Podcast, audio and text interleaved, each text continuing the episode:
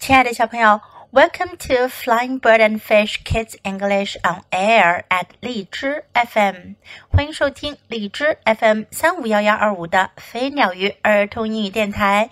This is Jessie，我是荔枝优选主播 Jessie 老师。Now you're listening to the eleventh chapter of my Weird School Book Two. Mr. Klutz is nuts. 今天我们要讲的呢，是我的疯狂学校第二本书《克拉斯校长疯了》的第十一章，Chapter Eleven The Last Straw，忍无可忍。I don't know if all that mumbo jumbo Andrea said was true or not, but I had to admit Mr. Klutz was acting weirder and weirder. 我不知道那个怪话多多的安德里亚说的是真的还是假的，但我得承认，克拉斯校长的行为真是越来越古怪了。After we finished the list of a hundred thousand spelling words, and he pogo stick down Main Street in a turkey costume he offered to paint his bald head orange if our school got the highest reading score in the county. 在我们完成了十万个拼写单词的清单之后，他就穿着火鸡服，在主街上用弹簧蛋糕跳一路跳了下去。 然后他又提出来，如果我们学校在我们县里的阅读比赛中能够得到最高分，他就把他的秃头给粉刷成橙色的。We did, and he came into school the next day with an orange head. 我们做到了。他第二天来学校的时候，头真的是橙色的。Then he offered to let every kid in the school shoot a ping pong ball at him if we collected enough box tops to buy new computers for the school media center. We did that too. 然后他又提出来，如果我们能够收集到足够多的纸盒盖，来为学校的多媒体中心买新的电脑，他就让我们每个孩子都往他的头上弹射乒乓球。我们也做到了。It was fun shooting ping pong balls at Mr. Klutz. But even I was beginning to worry that there was something troubling him.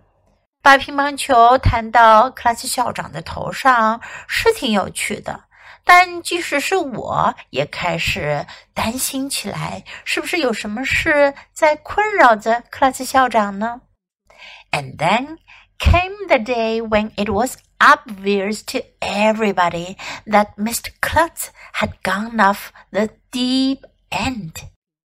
然后那一天就到来了，所有的人都很清楚的感觉到克拉斯校长疯了。It was at the end of morning announcements。那是在早晨广播最后的时候。Miss Daisy had stepped out of the room for a minute。黛西小姐刚刚走出房间。Boys and girls, Mr. Klutz said over the loudspeaker. Winter vacation is coming up. 克拉斯校长通过扬声器大声说道：“男生们、女生们，寒假就要来了。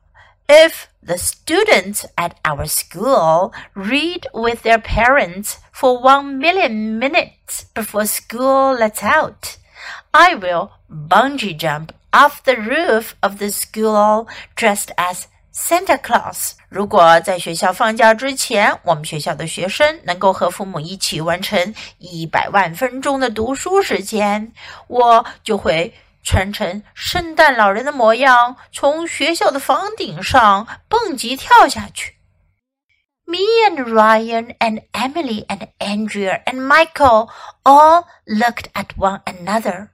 我和瑞恩、艾米丽、安德利亚还有迈克尔都。 看了看彼此。That's the last straw, Andrea said. 安德烈亚说：“那是 last straw，最后一根稻草了。” There are plenty of straws, I told her. Do you want me to get you one? 我告诉他有很多稻草呢，你想要我给你拿一根来吗 ？She means we can't take this anymore. Ryan told me. Ryan 告诉我，他的意思是我们再也不能忍受这事儿了。is that what the last straw means? I asked. I always wondered what the last straw meant. 我问道：“最后一根稻草就是这意思呀？”我总是想知道什么叫最后一根稻草。At first, I thought Mr. Klutz was just a funny guy, Andrea said seriously. 安迪亚很严肃地说：“开始的时候，我觉得克拉斯校长是个很有趣的家伙，and he is，他确实是。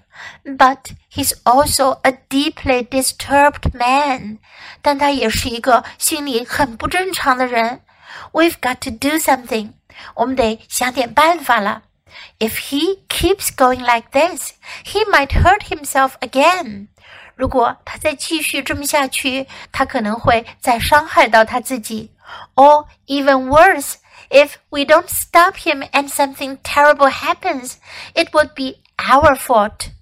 或者甚至更糟，如果我们不阻止他，发生了可怕的事情，就会是我们的错了。I never thought of it that way, I said. 我说我还从来没那么想过呢。What can we do? Emily asked. We're just kids. Emily 问：“我们该怎么办呀？我们只是孩子罢了。” We have to have an intervention, Andrea said. 安德利亚说：“我们必须得进行干涉谈话了。” What's that? Ryan asked. 瑞问：“那是什么呀？”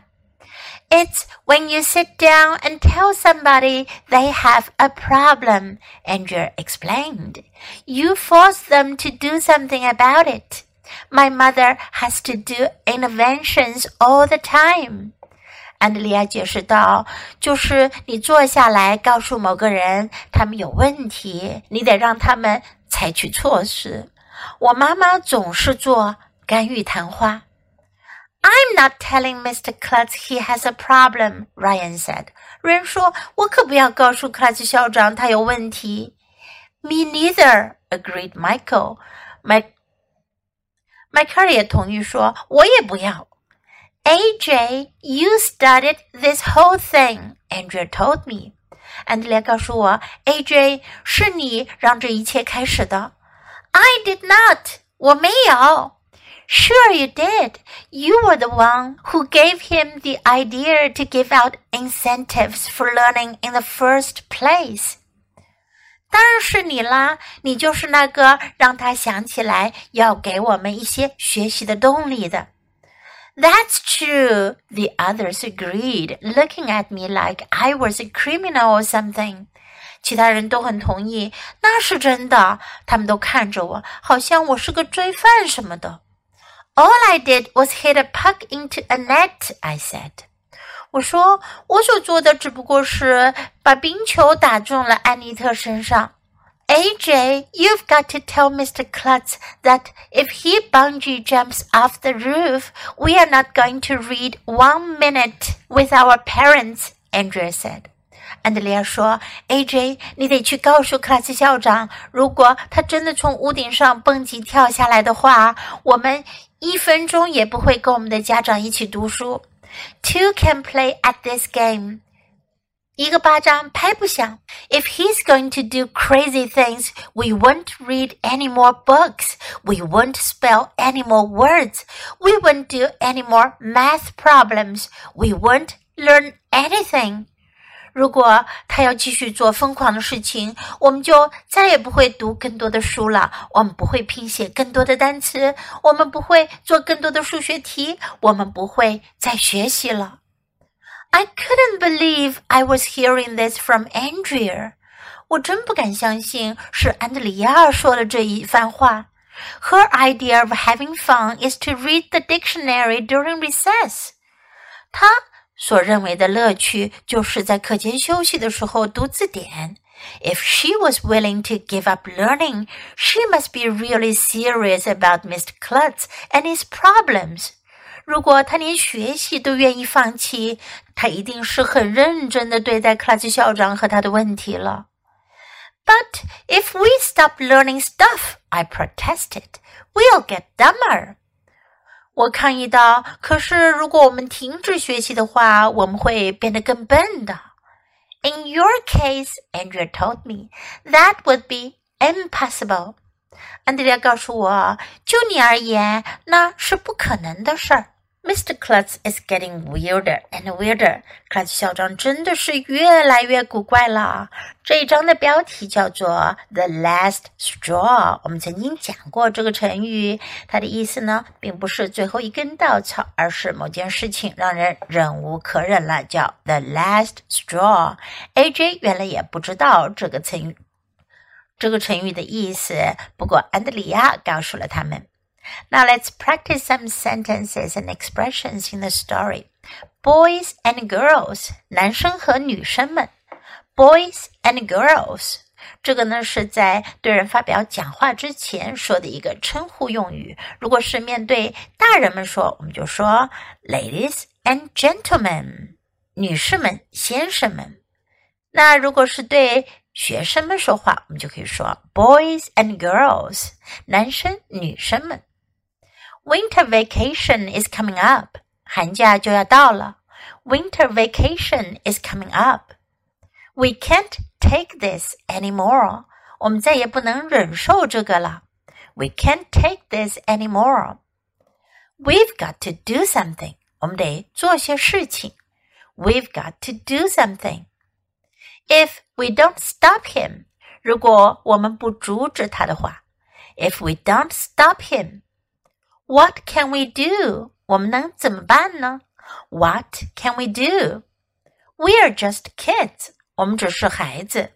We are just kids. What's that? 那是什么？What's that? I did not. 我没有。I did not. Sure you did. 你当然有。Sure you did. That's true. 那是真的。 that's true. That would be impossible. 那是不可能的。That would be impossible. Now let's listen to the story once again. Chapter 11 The Last Straw. I don't know if all that mumbo jumbo Andrea said was true or not, but I had to admit, Mr. Klutz was acting weirder and weirder. After we finished the list of a hundred thousand spelling words and he pogo sticked down Main Street in a turkey costume, he offered to paint his bald head orange if our school got the highest reading score in the county. We did, and he came into school the next day with an orange head. Then he offered to let every kid in the school shoot a ping pong ball at him if we collected enough box tops to buy new computers for the school media center. We did that too. It was fun shooting ping pong balls at Mr. Klutz, but even I was beginning to worry that there was something troubling him. And then came the day when it was obvious to everybody that Mr. Klutz had gone off the deep end. It was at the end of morning announcements. Miss Daisy had stepped out of the room for a minute. Boys and girls, Mr. Klutz said over the loudspeaker, winter vacation is coming up. If the students at our school read with their parents for one million minutes before school lets out, I will bungee jump off the roof of the school dressed as Santa Claus. Me and Ryan and Emily and Andrea and Michael all looked at one another. That's the last straw, Andrea said. There are plenty of straws, I told her. Do you want me to get you one? She means we can't take this anymore, Ryan told me. Is that what the last straw means? I asked. I always wondered what the last straw meant. At first, I thought Mr. Klutz was just a funny guy, Andrea said seriously. And he is. But he's also a deeply disturbed man. We've got to do something. If he keeps going like this, he might hurt himself again. Or even worse. If we don't stop him and something terrible happens, it would be our fault. I never thought of it that way, I said. What can we do? Emily asked. We're just kids. We have to have an intervention, Andrea said. What's that? Ryan asked. It's when you sit down and tell somebody they have a problem, Andrea explained. You force them to do something about it. My mother has to do interventions all the time. I'm not telling Mr. Klutz he has a problem, Ryan said. Me neither, agreed Michael. AJ, you started this whole thing, Andrea told me. I did not. Sure you did. You were the one who gave him the idea to give out incentives for learning in the first place. That's true, the others agreed, looking at me like I was a criminal or something. All I did was hit a puck into a net, I said. AJ, you've got to tell Mr. Klutz that if he bungee jumps off the roof, we're not going to read one minute with our parents, Andrea said. Two can play at this game. If he's going to do crazy things, we won't read any more books. We won't spell any more words. We won't do any more math problems. We won't learn anything. I couldn't believe I was hearing this from Andrea. Her idea of having fun is to read the dictionary during recess. If she was willing to give up learning, she must be really serious about Mr. Klutz and his problems. But if we stop learning stuff, I protested, we'll get dumber. In your case, Andrea told me, that would be impossible. 小朋友，你喜欢今天的故事吗？记得给 Jess 老师点赞哦！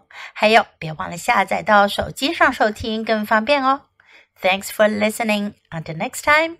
Goodbye.